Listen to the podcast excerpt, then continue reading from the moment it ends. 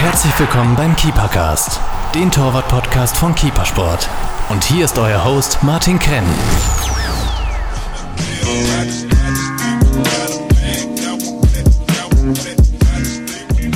Hallo liebe Torwartfreunde, heute ist wieder Podcast-Zeit. Wir sind heute in der neuen Generali Arena bei der Wiener Austria. Zu Gast bei Franz Gruber. Er ist ein Ex-Torwartprofi und aktueller bzw. langjähriger Torwarttrainer bei der Wiener Austria. Herzlich willkommen, Franz. Schön, dass wir da sein dürfen. Ja, schönen Nachmittag äh, wünsche ich auch den Podcast-Hörern äh, und äh, ich freue mich auf ein interessantes Gespräch mit dir. Franz, du bist äh, seit mehr oder seit 20 Jahren bei der Wiener Austria als Torwarttrainer tätig. Kannst du uns einen kurzen Abriss über deine sportliche Karriere als Torhüter und auch als Torwarttrainer geben, bitte?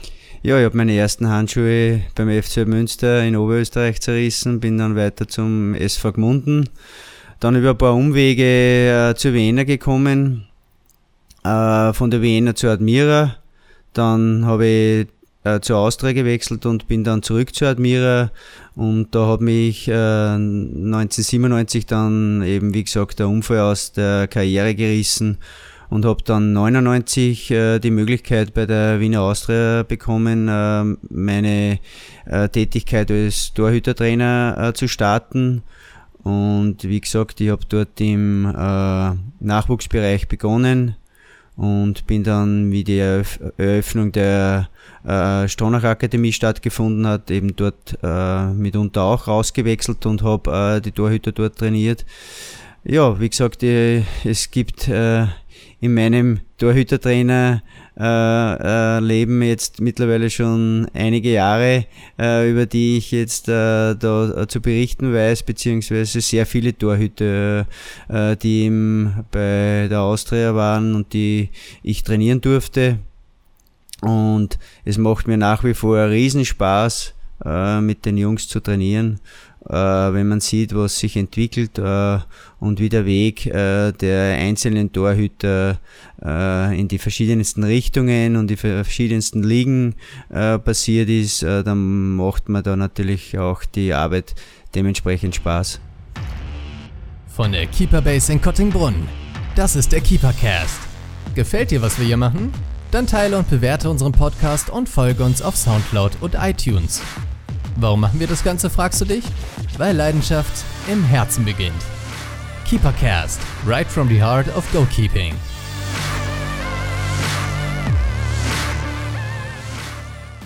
Eine sehr, sehr äh, interessante Karriere, die du hast. Äh, ich denke, du bist äh, der längste Torwarttrainer der österreichischen Bundesliga. Ich hätte zumindest nichts anderes gefunden. Wir gehen aber in der Chronologie einen Schritt zurück äh, und ich möchte den Unfall, den du angesprochen hast, oder das Foul 1997 äh, aufgreifen. Äh, du warst 30 Jahre, warst eigentlich in der Blüte deiner Karriere bei der Admira und dann war dieser Unfall mit, gegen Linz mit dem Spieler Günter Zeller. Kannst du dich noch erinnern? Möchtest du darüber sprechen? Wie war das für dich? Ja, klar, ich kann mich sehr gut erinnern äh, an die Situation. Äh, es war ein Freistoß und äh, ja, wie gesagt, den, ich konnte den Ball sicher fangen und auf einmal war ein dumpfer Knall. Ja, und ab dem Zeitpunkt, äh, ja, habe ich zwar nicht gewusst, dass es vorbei ist, aber äh, nach den Blicken der Ärzte beziehungsweise äh, nach den folgenden Operationen war mir irgendwie schon im Hinterkopf klar, ich muss mir Gedanken machen, äh, in welche Richtung, Richtung es gehen würde, wusste ich vielleicht äh, noch nicht im Detail, aber ich habe schon äh, während meiner aktiven Karriere schon so ein bisschen an, im Hinterkopf gehabt, dass mich Torwarttraining sehr interessiert und dass ich mich sehr gern mit jungen Leuten beschäftige. Und ja, so weit konnte ich das dann noch ein paar äh, Reha-Einheiten beziehungsweise Reha-Jahr äh, verarbeiten und bin dann 99 eben, wie gesagt, bei der Austria äh, in die Tätigkeit des Torhütertrainers gekommen und äh, ist, wie gesagt. Das heißt, es war für die ziemlich schnell klar, dass die Verletzung so groß war. Äh, ich wiederhole jetzt äh, einmal, was ich mal rausgeschrieben habe, was du wirklich alles gehabt hast. Das war ein offener Schädelbruch mit mehreren Knochenfrakturen vom Jochen Stirnbein sowie der Augenhöhle und das Oberkiefer und das Nasenbein waren ebenfalls gebrochen. Also wirklich schwer, schwerwiegend. Äh, Lebensgefahr war da aber keine für dich oder schon? War im Prinzip nur kurzfristig, weil, äh, wie gesagt, der Öffnung zum äh, Gehirn war, die was Gott sei Dank der äh, Arzt äh, erkannt hat das war damals schon eine wichtige Sache, weil wenn man vielleicht eine Platzwunde zunäht und aber die Öffnung des Knochens nicht äh, bemerkt, dann wäre das schon schwerwiegend gewesen. Ja, aber so bin ich glücklich, äh, dass es so verlaufen ist. Ich bin eigentlich sportlich gut in Schuss, werde natürlich auch dementsprechend in Schuss gehalten von meinen Schützlingen und ja, wie gesagt, ich beginne jeden Tag mit Freude und ich freue mich auf jedes Training. Mittlerweile mit, äh, mit Jahren Abstand kann man natürlich leichter wahrscheinlich reden, wie es damals in der Situation für dich war, weil der Traum als Torwartprofi selber ist geplatzt mit dieser, mit dieser Aktion. Jetzt im Nachgang, ja, äh, kann man leichter darüber reden, äh, weil so viele Jahre vergangen sind. Trotzdem ist es ein Thema, äh, das jeden Torhüter beschäftigt. So denke ich, die Angst vor einem Foul, die Ungeschütztheit vom Kopf. Und der geht oft mit dem Kopf voraus in, in Situationen, in Füße, in Knie vom Gegenspieler. Nimmst du aus der Situation was mit, was du deinen Torhütern weitergibst, genau für solche Fragen? Mm, ich muss ehrlich sagen, ja, ich spreche die Situation, meine Situation sehr selten an. Äh, ich habe äh, Ex-Torhüter auch kennengelernt, die auch so eine Verletzung hatten und die dann auch die Karriere beenden mussten. Äh, aber jetzt in der heutigen Schnelligkeit des Spiels ist sehr viel möglich und da kann sehr viel passieren. Äh, sie jetzt davor zu warnen, wäre, glaube ich, äh, ein bisschen ein Fehler, weil natürlich dann äh, die Konsequenz der Torhüter nicht mehr gegeben wäre und vielleicht bleibt da bei dem einen oder anderen was hängen und der zieht dann einmal zurück. Äh, und das ist halt, das Spiel birgt eine gewisse Gefahr. Äh, man kann sie nicht ganz ausschalten, man kann sie vielleicht schützen. Wie gesagt, äh, ein Torhüter in der Bundesliga ähm, trägt einen Helm. Vielleicht ist das die Variante, sich davor zu schützen, aber speziell sie zu warnen, wäre, glaube ich, äh, fehl am Platz. Das heißt, der Denkansatz ist eher, diese Angst, die berechtigt da ist, muss man einfach ausblenden im Spiel. Die muss man ausblenden, weil äh, ja, äh, solche Gedanken, äh, die, äh, die verursachen immer ein Zögern. Und Zögern ist in dem Job als Torhüter fehl am Platz. Äh, der muss seine Handlungen in Sekundenbruchteilen äh, abhandeln und da wäre das natürlich voll fehl am Platz. Kommen wir zu deiner Tätigkeit als Torwarttrainer. Wie schon angesprochen, seit 1999, sprich fast 20 Jahre, 19 Jahre Torwarttrainer, sehr, sehr langer Torwarttrainer. Und da hast du jede Menge Torhüter trainiert. Jede Menge Torhüter waren unter deinen Fittichen. Äh, fallen Namen wie Jody Dulica, Saso Fanezzi, Thomas Mandl, Robert Almer, Heinz Linder, äh, Heinz Lindner, äh, Schaffer, ehemalige Teamtorhüter. Erzähl uns was von der Zeit. Was waren ein paar besondere Schmankerl? Mit wem hast du am liebsten trainiert? Wie war der Anfang, vielleicht der Einstieg als Torwarttrainer, der noch im Nachwuchs war? Wie ist es abgelaufen? Ja, der Einstieg in die, ins Torhütertrainerwesen war natürlich schon ähm, am Anfang ein bisschen, ja, hat man ein bisschen ein ungutes Gefühl gehabt, aber ich habe mich auf meine, auf meine Instinkte beziehungsweise auf meine Fähigkeiten verlassen können. Äh, eigentlich auch das, was ich trainiert habe, äh, war eigentlich immer einigermaßen zeitgemäß, beziehungsweise oft sogar auch äh, der Zeit ein bisschen voraus. Und äh, ich habe es schon äh, sehr genossen, den Jugendlichen heranwachsen zu sehen. Äh, das heißt, äh, von, vom Clan auf bis eben dann in die äh, in die nächste Etage, also in den Jugendfußball und dann in den Erwachsenenfußball zu begleiten. Und das hat mir schon immer Herausforderung, äh, das war für mich schon immer eine große Herausforderung, äh, dass äh, die, zu, die Jungs zu begleiten und sie eben zu trainieren, beziehungsweise auf ihre Aufgaben vorzubereiten. Aber was jetzt die Torhüter betrifft, in dem Jugendbereich habe ich einen Jörg, einen Udo Siebenhandel äh, bei uns im Verein trainiert, mittlerweile auch äh, der Innsbruck-Torhüter ist bei mir durch die, äh, durch meine Hände gegangen äh, in der U13, 14. Christopher Gnett. Christopher ja. Gnett, ja. Und ja, mit den Burschen hat es immer einen riesigen Spaß gemacht und äh, durch die, die, diese Leute und durch diese Torhüter konnte ich mich auch entwickeln und äh, das war, äh, egal ob es dann später Folge im, im Kampfmannschaftsbereich Joey die Dulitzer war, äh, mit dem ich ein ganz äh, eigenes, äh, gutes Verhältnis hatte. Äh, Jetzt der Schawolsch, der was jetzt auch im Team ist, äh, bei uns, äh, im Trainerteam, im Torwarttrainerteam speziellen, äh, dann hat es schon für mich eine gewisse Bedeutung, diese Leute alle wieder in das Boot zurückzuholen, beziehungsweise sie herzu, hierher zu bringen, um sie auch darauf vorzubereiten, äh, mit den jungen Leuten was zu entwickeln. Und äh, wie gesagt, eben, ob das jetzt der Beuratz, äh, Isam Beuratz ist, der was bei uns jetzt im Verein auch als Torhüter-Trainer tätig ist, äh, Thomas Fasching, der über auch schon, glaube ich, mittlerweile zehn Jahre bei uns im Verein ist und seine, äh, seine äh, Sache sehr gut macht.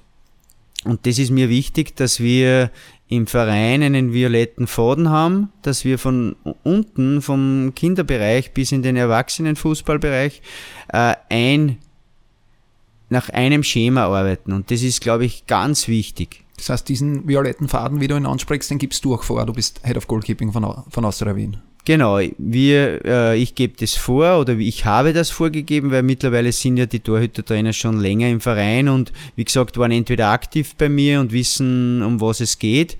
Und äh, das war mir immer wichtig, äh, dass wir eine Einheitlichkeit im Verein haben und dass wir so natürlich schon sehr viele Torhüter heranbringen äh, konnten an den Amateurfußball beziehungsweise an den Kampfmannschaftsfußball. Äh, ich darf nicht vergessen in Heinz Lindner, der ja, mm, sage ich, unter, ich glaube, sechs Jahre unter mir arbeiten konnte und der mittlerweile von Frankfurt nach äh, zu Grasshoppers Zürich gewechselt ist, dort wirklich eine sehr, sehr gute Saison hatte. Und uns damals in die Champions League gebracht hat. Also das darf ich nicht vergessen und deshalb ist er für mich auch immer so einer, der was jeden Tag 100% gegeben hat. Also der, der hat sich nie hängen lassen und der war immer Vollgas da. War der Heinz für dich der Torhüter mit dem vermeintlich größten Talent, den du gehabt hast? Will ich nicht sagen Talent. Das, äh, er war einer, der was sich sehr viele Sachen erarbeitet hat. Also der ist ein akribischer Arbeiter und der hat jeden Tag gewusst, was er machen muss, um besser zu werden. Äh, aber das haben die anderen auch. Äh, Joe ist halt mit einer, mit einer enormen Schnelligkeit und Gewandtheit gekommen und hat natürlich vorher schon bei Ajax äh, gute Ausbildung genossen Schaffi war sehr gut ausgebildet, hat bei Warschau Budapest und dann bei Salzburg äh, schon seines, äh, seine Sache super gemacht und darum ist er dann auch auf, über Umwegen dann zu uns gekommen und über Jahre hat er bei uns äh, super Leistungen gezeigt. Der Sascho, äh, den haben wir geholt von Kapfenberg, äh, der war auch vorher beim GRK schon und hat seinen Weg dann über die Türkei also wirklich sehr gut bestritten. Und äh, da gibt es viele, ja, Jelle den Roweler, der was zum NRC Breda und dort eben dann ab dem Zeitpunkt äh, äh, Stammtorhüter war. Und jetzt da die junge Generation, man darf nicht vergessen, Robert Olenik, äh, äh, äh, Bartolomé Kuru, die was alle äh, mal da in dem Verein waren und die was man natürlich auch dementsprechend trainieren konnte. Äh, Stefan Grell, der was jetzt in Horn sehr gute Leistungen bringt und und. Da könnte ich viele aufzählen, äh, die was äh, bei Austria Wien äh, eigentlich, ich sage jetzt nicht vielleicht nicht ganz den Durchbruch geschafft haben, aber trotz alledem dann in der ersten Liga, also in der, in der zweiten Liga eben, beziehungsweise eben in der Bundesliga dann den Durchbruch geschafft haben und das macht dann schon gewissermaßen stolz, dass man einen kleinen Beitrag dazu geleistet hat, vielleicht um ihm zu sagen, äh, dass man zu einem linken auch einen rechten Fuß braucht und dass man natürlich gewisse Techniken äh, genauso braucht als Torhüter wie jetzt als Skifahrer, als Tennisspieler und dass man das halt in einer Permanenz auch trainieren muss. Bleiben wir bei der Torwarttechnik vielleicht. Äh, du trainierst ja gerade in der Falltechnik eine eigene Technik, äh, die, ich probiere es jetzt äh, akustisch zu erklären. Ich hoffe, die Zuhörer verstehen das. Ich hoffe, ich erkläre es auch mhm. richtig, weil ich bei dir noch nie trainiert habe. Okay. Oder wir haben noch nie gemeinsam trainiert. Aber da geht es darum, dass ich im Fallen dann die Hand lang mache und nur mit einer, einer Hand den Ball sicher, damit ich eine Hand frei habe. Es sieht ja nicht jeder als gut an, sagen wir es mal so, oder andere trainieren es anders. Äh, kannst du das erklären einmal und was der große Vorteil, warum trainierst du das so? Im Prinzip ist es so, äh, dass wenn ich den Ball fange, logischerweise mit zwei Händen und löse aber dann die eine Hand vom Ball um vielleicht, falls irgendwelche Eventualitäten eintreten, dass ein Ball mir äh, auskommt, dass ich mit der zweiten Hand erstens einmal einen Abstütz, äh, dass ich einen Abstützfaktor habe und dass ich vielleicht schneller zum Ball komme. Und der zweite wichtige Faktor ist, dass ich mir die Hand, die was ich lang mache, dass ich mir die nicht unter den Körper einzwick. Und durch das Einzwicken unter den Körper, das ist ja manchmal nicht unbedingt äh, ohne Schmerzen, äh, weil das verursacht natürlich immer eine ruckartige Stoppbewegung, wenn ich jetzt am Boden aufkomme.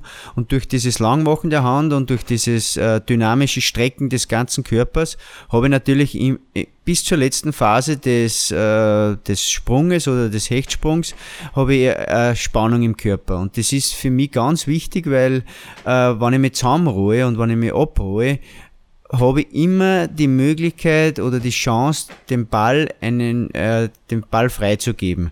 Und so habe ich aber immer eine äh, kontinuierlich äh, dynamische Lage und ich bin eigentlich über die Jahre sehr gut gefahren. Alle Torhüter, was da hergekommen sind oder zurückgekommen sind, ob das der Robert Almer war, der was dann aus Deutschland gekommen ist, die haben alle diese äh, Technik praktiziert und sind immer gut damit gefahren.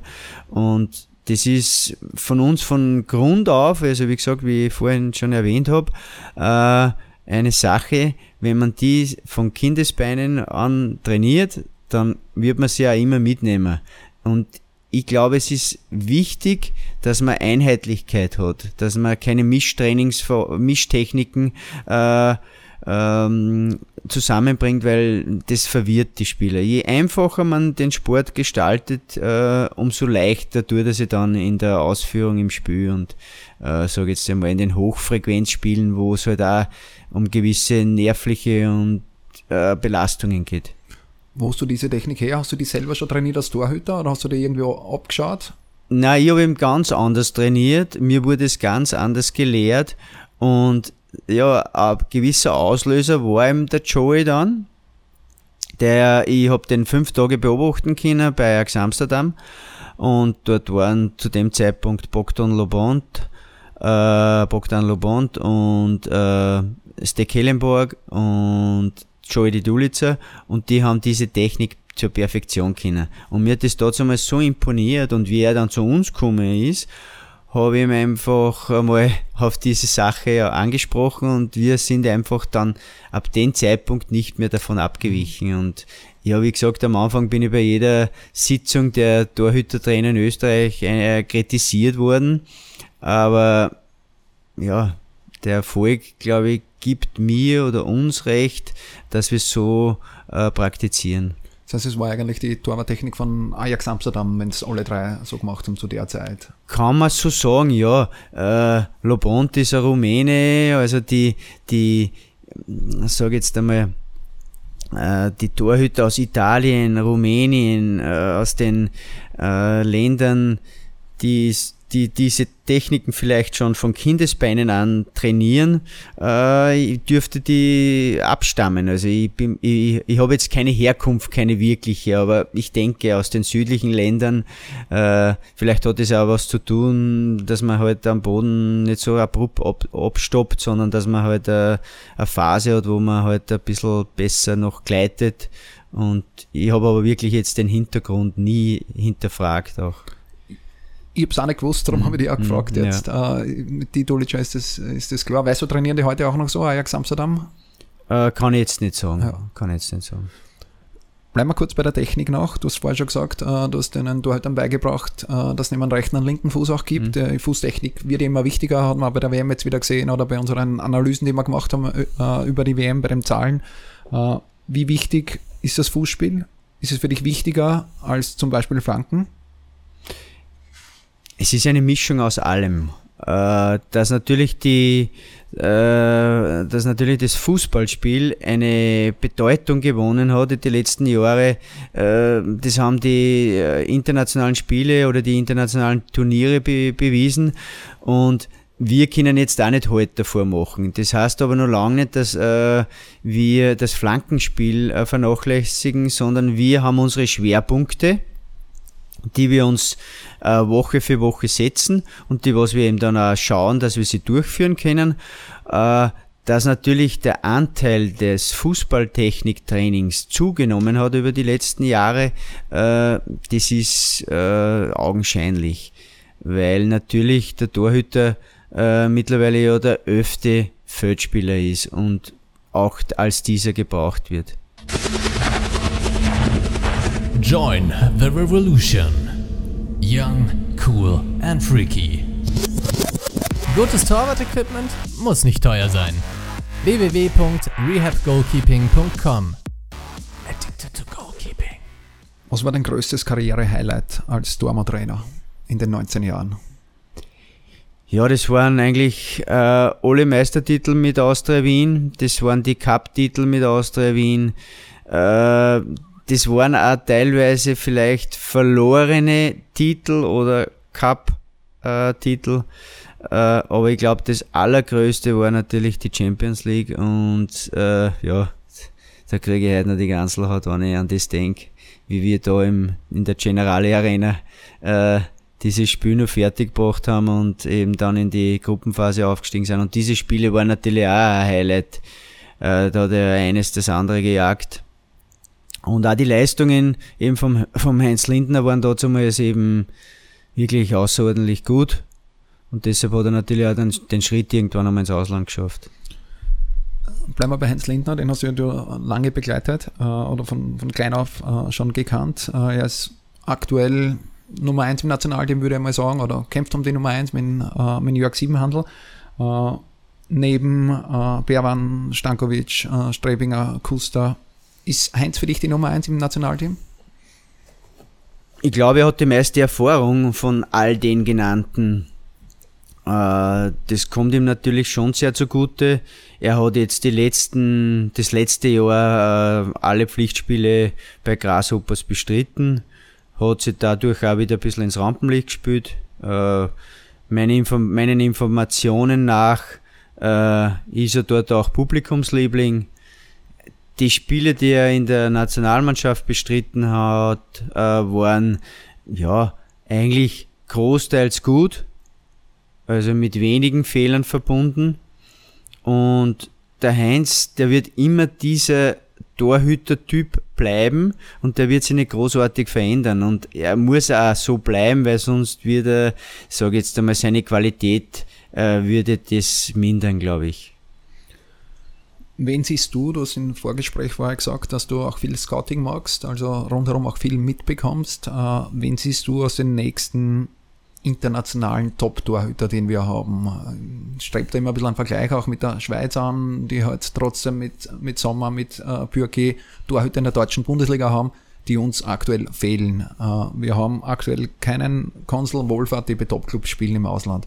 Siehst du da wen? Und vielleicht als zweite Frage noch, Warum gibt es im Moment keinen, deiner Meinung nach? Mm, ich glaube, es liegt schon ein bisschen auch daran, an unserer Mentalität, dass wir Österreicher unsere eigenen Torhüter über sehr viele Jahre nicht gut wegkommen haben lassen. Das heißt, jeder hat immer gesagt, wir haben eh keine und durch das wir haben eh keine, sind auch keine Kummer. Jetzt sind wir natürlich gefragt, dass wir in der Zukunft wieder welche entwickeln. Das heißt, dass wieder diese vor, von dir genannten äh, Idole, äh, was die Torhüterposition betrifft, dass wir die wieder äh, in die vorderste Front bringen. Äh, wir bei Austria, glaube ich, sind schon Vorreiter. Wir haben die letzten Jahre, egal ob es der Osman Hatzikic war, ob es eben vorher Heinz Lindner war, Pascal Grünwald. Wir haben meist österreichische Torhüter gehabt, mit wenigen Ausnahmen. Äh, wir haben auch jetzt mit dem, mit dem, mit dem Patrick Benz äh, ein Torhüter, der Österreicher ist, der zweite Torhüter oder der, der was hinten noch ist momentan, äh, der Ivan Lucic, Österreicher. Also wir versuchen schon, uns dahingehend äh, so zu präsentieren, beziehungsweise die Torhüterposition so zu begleiten, dass wir einen Österreicher haben. Ob er dann so weit raufkommt, äh, dass er die National das Nationaltrikot überstreifen darf, ja, das hängt von vielen Faktoren ab. Aber ich glaube, all die von mir genannten haben in diversen, Nation, diversen Na Nachwuchsnationalteams gespielt. Und äh, es ist ja nicht ausgeschlossen, dass wieder einer von denen äh, irgendwann einmal in die Fußstapfen äh, von einem Franz Wolfert oder Michael Konzel oder Klaus Lindenberger äh, tritt. Und dann wird man wieder sagen, ja, Österreich hat äh, wieder gute Torleute, nur wir müssen sie gut machen. Also wir dürfen sie nicht schlecht drehen. Und da ist natürlich auch ein Appell an alle Trainer, Torwarttrainer, Fußballbegeisterte Zuschauer. Äh, man muss auch Fehler verzeihen können. Und äh, es geht heutzutage im Fußball so schnell und deshalb ist es auch wichtig, bei dieser Schnelllebigkeit, dass man denen die Chance gibt, alles wieder gut zu machen. Das hat man ja früher nicht gehabt. Früher hast du das Spiel gemacht und hast dann irgendwann zwei Tage später was in der Zeitung gelesen und hast einmal in der Woche eine Sendung über Fußball gehabt. Kein Internet und keine Medien, die, äh, die irgendwie verreißen haben können, sondern du bist halt irgendwo zwar gehypt worden, aber hast halt auch deine Fehler gemacht. Und ich glaube, dass man den Jungen viel mehr Chance geben muss, dass sie sich entwickeln. Dann kann man auch wieder gute. Und wir haben in den Akademien sehr viele gute. Äh, und was das Scouting betrifft, ist es natürlich wichtig, äh, dass man äh, da seine Fühler ausstreckt, dass man den jungen Torhütern ich rede jetzt von Kinder- und Nachwuchsfußball, dass man die natürlich frühzeitig zu den äh, großen Vereinen holt, weil dort haben sie bessere Entwicklungsmöglichkeiten.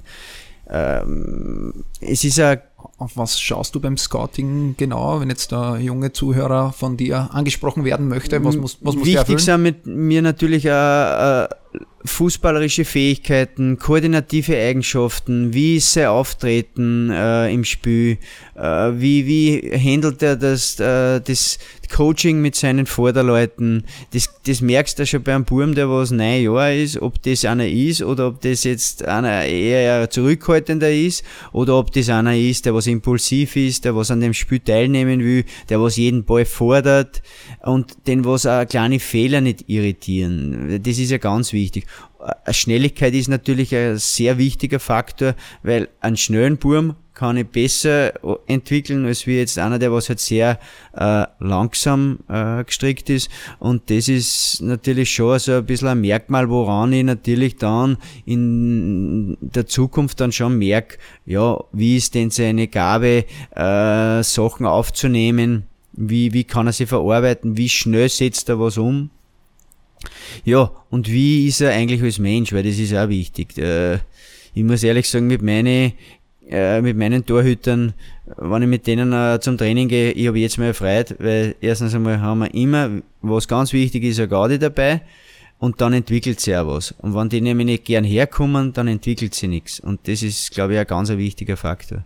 Wenn du jetzt am Scouten bist und du hast einen Torhüter, der all dies, was du jetzt gesagt hast, erfüllt, erfüllt alle Kriterien, dann macht er aber in der letzten Minute einen schweren Fehler und kriegt ein Gegentor ist das für die dann abgeschlossen? Dann tritt oder? das in Kraft, was ich vorher gesagt habe, dass ich ihm verzeihen muss und dass jeder, egal wie gut das ist, in was für einer Liga der spielt, es ist keiner vor Fehlern gefeit und deshalb ist es auch wichtig, dass man diesen Jungs dann diesen, dieses Selbstbewusstsein äh, und auch dieses Selbstvertrauen gibt, damit sie solche Fehler äh, schnell verarbeiten können. Weil einer, der was lange über einen Fehler nachdenkt und der was ewig äh, an dem grübelt, der tut sich schwer, dass er irgendwann einmal ein ganz guter wird. Wenn man über Torwartfehler spricht, äh, kommt uns jetzt natürlich auch das Champions League-Finale in, in Gedanken. Äh, Karius äh, mit, mit schweren Patzern. Wie hast du das gesehen? Äh, ja, glaubst du, dass er zurückkommt? Jetzt haben sie einen, also einen neuen vor die Nase gesetzt. Äh, keine leichte Situation. Also es ist für einen Karius keine leichte Situation. Ich habe das Spiel gesehen. Äh, solche Tore passieren, dass natürlich zwei in einem Spiel passieren, äh, ist natürlich äh, doppelt schwerwiegend für ihn. Äh, natürlich auch jetzt bei der bei dieser bei diesem Vorbereitungsturnier in Amerika oder auch wieder einen schweren Potzer gehabt. Äh, er wird halt jetzt äh, mit jedem kleinen Fehler wird er jetzt natürlich nicht besser. Äh, aber ich glaube, wenn er stärker ist, dann wird er sicher wieder zurückkommen. Und wenn, man, wenn er die nötigen Protektoren hat, das heißt die nötigen Leute, die ihn, äh, sage jetzt einmal, den Rücken stärken und ihn auch, ihm auch diese Fehler verzeihen, weil... Protektoren sind für die Trainer, Torwarttrainer? Genau. Die, und die, was unmittelbar mit ihm zu tun haben, auch das äh, Umfeld, seine Familie, äh, es gehören alle dazu. Bei so einem Sportler, der was so im Rampenlicht steht und nur dazu in einem Champions League Finale solche Fehler macht, äh, der hat's echt, glaube ich, nicht leicht. Und ich denke, die Zeit danach war für ihn äh, sehr schwierige. Kommen wir nochmal retour zu Austria. Äh, Wiener Austria hat in den letzten Jahren, bis auf Alma und jetzt Lukic, äh, eigentlich immer vermeintlich kleinere Torhüter gehabt. Äh, bist du der Meinung, dass die Körpergröße nicht so entscheidend ist oder war das eher Zufall? Die Körpergröße hat natürlich äh, schon einen Vorteil, weil natürlich ein großer Torhüter, vor dem hat man natürlich schon mehr Respekt, beziehungsweise flößt er einem vielleicht ein bisschen mehr Angst ein als Gegenspieler. Aber ich denke, die letzten Jahre haben gezeigt, dass nicht alle Torhüter, die was jetzt, äh, sage jetzt einmal 1,90 sind, dass die auch äh, sehr gute Leistungen bringen können. Ähm, ich sag bei, bei unseren, beim Patrick ist es so, der ist halt sehr schnell oder sehr sprungkräftig und vielleicht auch äh, schätzt er Situationen besser ein als wie jetzt der große Torhüter.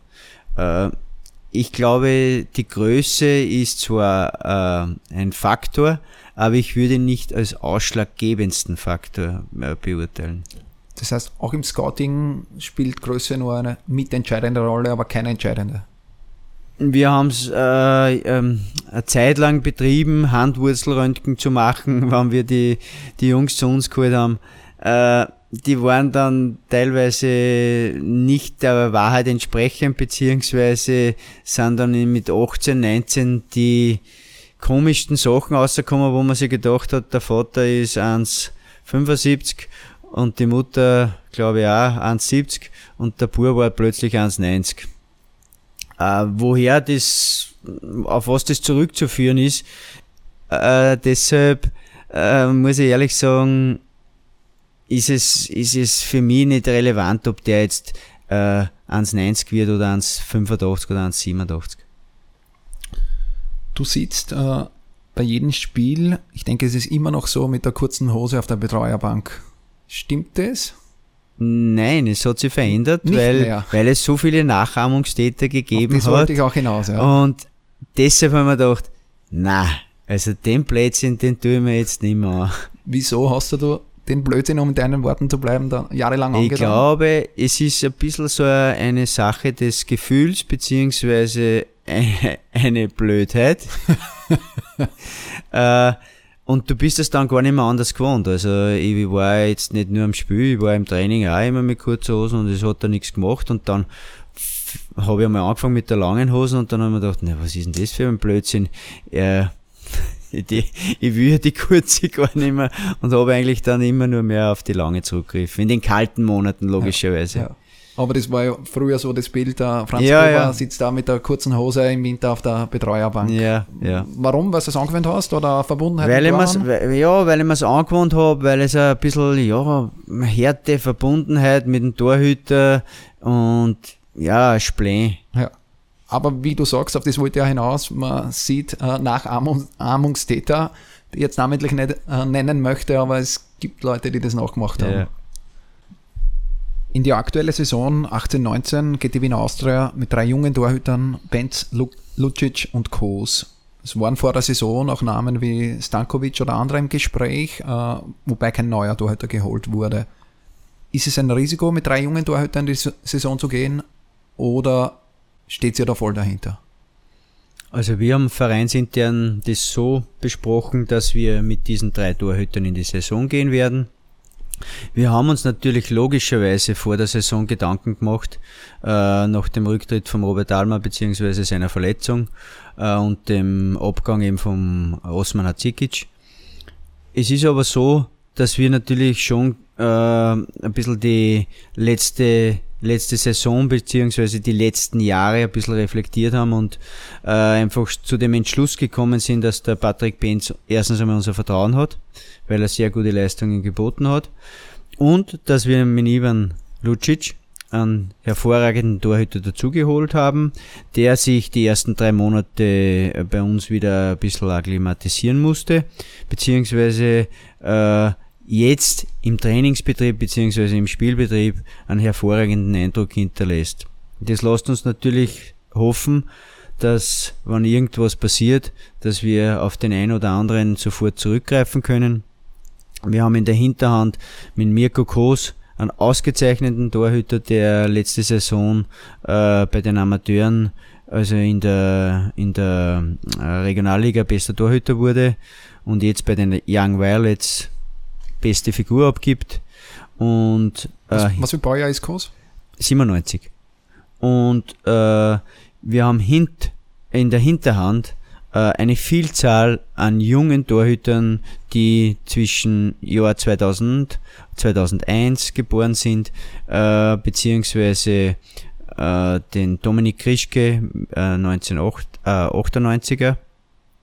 Und ich glaube, das lässt uns ein, ein bisschen ruhiger schlafen, äh, dass wir äh, wissen, was wir die letzten Jahre betrieben haben, beziehungsweise was wir geschaffen haben. Äh, wir haben mit Matthias Kindl einen Torhüter von der Akademie St. Pölten geholt, der uns auch hoffen lässt, beziehungsweise Valerian Hüttner haben wir noch in der Hinterhand, dem, der vor äh, ein paar Jahren aus Oberösterreich zu uns gekommen ist. Also wir haben erstens einmal die Augen offen und äh, wir vertrauen auf unsere Ausbildung im Verein und natürlich auch äh, mit dem Trainerteam beziehungsweise mit der sportlichen Leitung, äh, mit Ralf Moore, äh, auf unsere ausgebildeten Torhüter. Und das ist ja das, was uns ja auch stolz macht. Weil der Ivan Lucic ist ja auch über uns gekommen und ist halt dann gegangen nach äh, Ried, Bayern München, Aalborg, äh, Bristol und hat den Weg halt jetzt wieder zurückgefunden. Aber das ist ja in der Natur der Sache. Das ist ja heutzutage ja jetzt kein Geheimnis mehr, dass man einen Spieler, wenn er sich entwickelt hat, dass er wieder zurückkommt.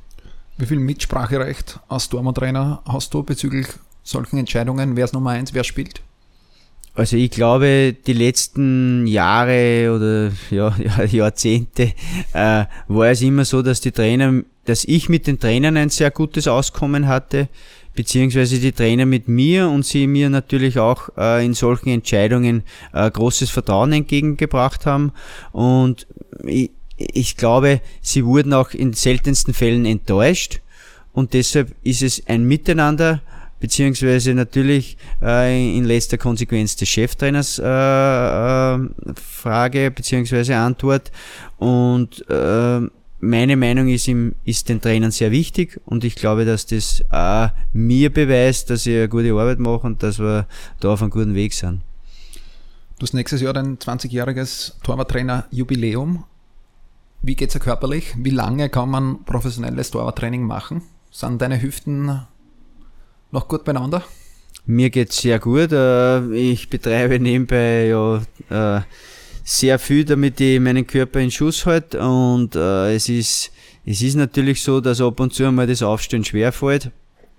Aber äh, wie gesagt, ich habe es ja eh schon in dem Gespräch schon mehrmals äh, wiederholt. Der Spaß mit den Jungs, der lässt mir oft manchen Schmerz vergessen und äh, auch wenn sie mich dann oft, äh, sage jetzt, herausfordern, äh, ich muss ihnen eine Parole bieten können. Und solange ich das machen kann, äh, macht es mir Riesenfreude.